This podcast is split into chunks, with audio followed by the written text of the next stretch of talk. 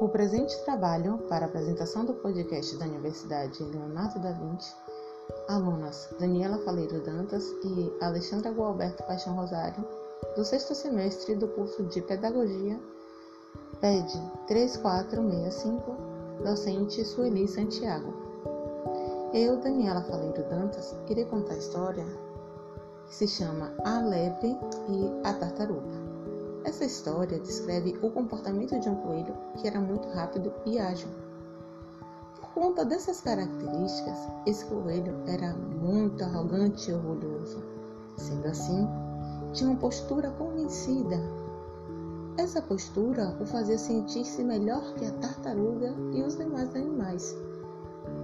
O coelho era tão convencido que se acomodou no decorrer da corrida, parou para comer, descansar e até dormir. Já a tartaruga era lenta, porém, apesar disso, se mantinha confiante e sorridente, pois sabia que precisava ser constante e dedicada à corrida. Mesmo sendo mais lenta, continuou correndo do seu modo, sempre respeitando suas características e dos outros. A tartaruga seguia a corrida em seus passos vagarosos e confiantes.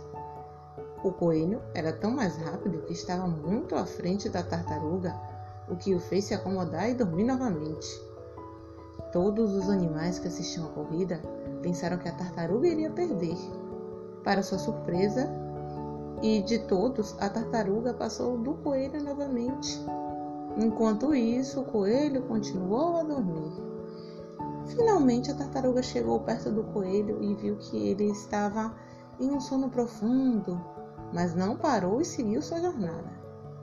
Quando enfim o coelho acordou, olhou em volta e não viu a tartaruga. Ele pensou que a tartaruga havia desistido da corrida. Pensando que já estava com a corrida ganha, seguiu em frente confiante da vitória. Seguindo em direção da linha de chegada, foi surpreendido pela tartaruga à sua frente. Ele tentou ultrapassá-la, mas a tartaruga já tinha vencido a corrida. O final da história foi que quem venceu, quem ganhou a corrida foi a tartaruga. As crianças precisam entender que o mais importante é ser coerente com tudo o que se faz e se gabar e ser arrogante é sinal de fraqueza.